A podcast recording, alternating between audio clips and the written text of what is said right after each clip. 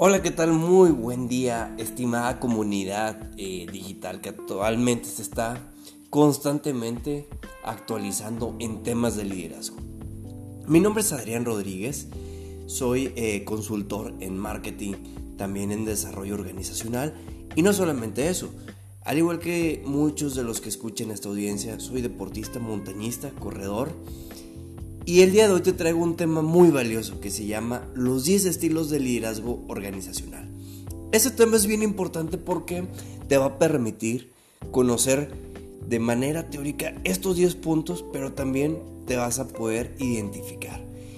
Y quiero empezar con estos temas porque porque hoy en día, aunque estemos a distancia, tenemos que estarlos aplicando día con día de la manera que tú te alimentes más, mejor podrás liderar en tu equipo de trabajo o seguirte formando o forjando como ese líder que deseas llegar a ser. El liderazgo natural. Este es el punto número uno. Se dice que ese líder eh, no es reconocido como tal con un título, pero representa ese rol a la perfección. Tanto es así que nadie lo cuestiona, sino que se toman sus recomendaciones y guías como algo que hay que cumplir gracias a su buen hacer y el día a que se convierten los líderes naturales de equipo. Son personas que ejercen un tipo de liderazgo muy apreciativo por el grupo y más que aceptado. Ahora, tenemos el siguiente tipo de liderazgo. Este es el autoritario autocrático. Como su propio nombre lo indica, se basa en la autoridad del supuesto líder y decimos supuesto porque una figura así a la cual no se le discute ninguna de sus decisiones simplemente por el cargo que ostenta es más parecido a la figura del antiguo jefe autoritario que a un líder actual.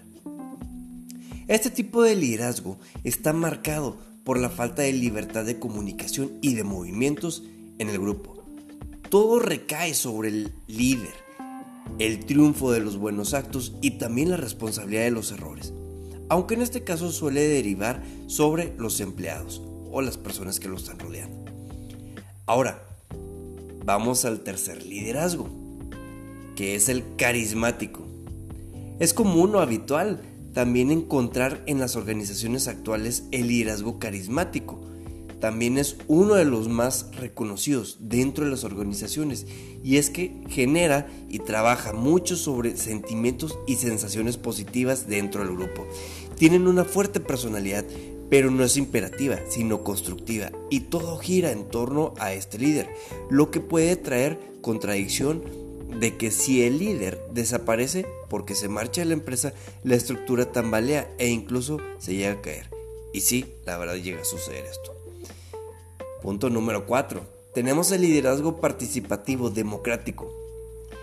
Aquí es bien importante saber por qué eh, de conocer este liderazgo.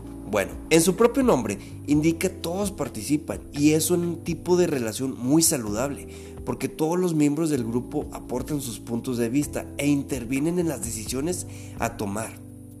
Además, hay una colaboración activa por parte de todos los integrantes y el líder es un modelo de referencia, así como también de admiración. Pero todos se sienten libres de participar en igualdad de condiciones. La premisa más importante es que hay un diálogo constante entre todos los que favorece la consecución de los objetivos marcados y por ende a la empresa. Bien, hasta aquí ya llevamos cuatro tipos de liderazgo. Vamos al número 5, que es el liderazgo liberal o laissez-faire. Esto es dejar hacer o dejar que pasen las cosas, sería la traducción real de la frase del francés.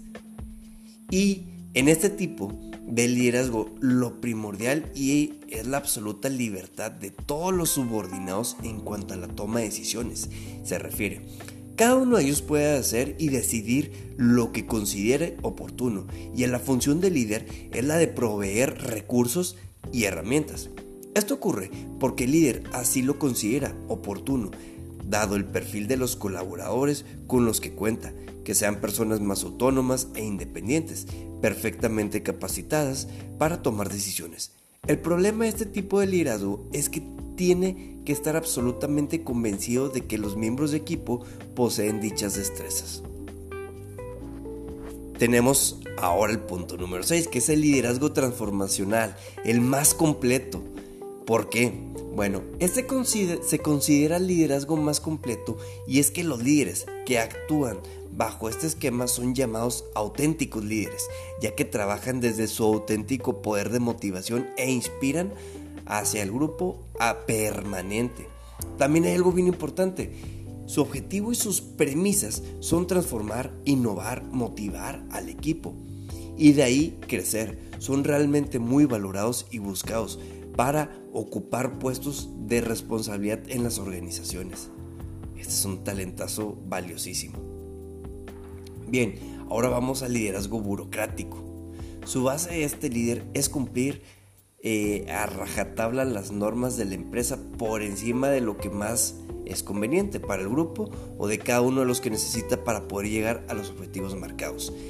La política de la empresa es su guía más estricta lo que conlleva una rigidez absoluta en el modelo de gestión.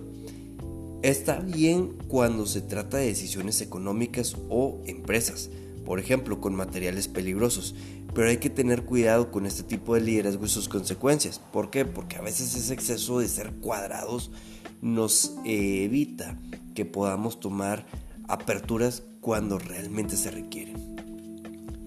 Vamos ahora al número 8. Liderazgo pro las personas orientado a ellas. ¿Cuál es este? Bien, lo fundamental de este tipo de liderazgo son las personas a las que se les puede sacar de ellas, de donde pueden llegar y hasta dónde pueden crecer en la compañía con lo que lleguen a aportar. Este líder sabrá identificar las personalidades de los miembros de cada equipo, agruparlas según sus necesidades y hacerlas crecer exponencialmente.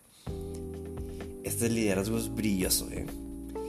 No solamente eso, tenemos también el número 9, que es el liderazgo orientado a la tarea.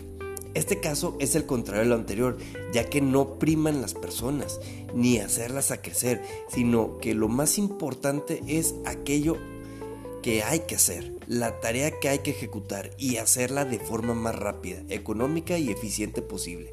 ¿Conlleva ello o no? El crecimiento de esta persona y de equipo es en sí mismo. Ahora, Vamos al último liderazgo, que es el liderazgo de la curva.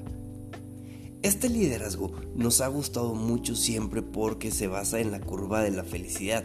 Si todo funciona bien, si el equipo se siente motivado, si la productividad es muy elevada y todo en entorno es satisfactorio, es lo más parecido a la felicidad que podemos encontrar en el trabajo. Y la felicidad siempre se relaciona con una curva, de ahí el nombre de liderazgo de la curva. Son liderazgos basados en construir el positivo, todo lo que puede afectar al grupo, al trabajo y al desarrollo de las labores. Son líderes muy bien cualificados y que también trabajan por el éxito de equipo. Y bien, estimada comunidad, ahora que conocen este tipo de liderazgos, pues ¿con cuál te identificas? ¿Cuál de todos eres tú? Eso es bien importante que lo tengas consciente para que puedas también día con día seguir practicando tu liderazgo y puedas ponerlo en práctica. Date cuenta quién eres, pero no solamente eso, aspira a alguno de estos liderazgos para que sigas mejorando día con día y logres mejores resultados. Te ha hablado Adrián Rodríguez, buenas noches y mucho éxito. Hasta luego.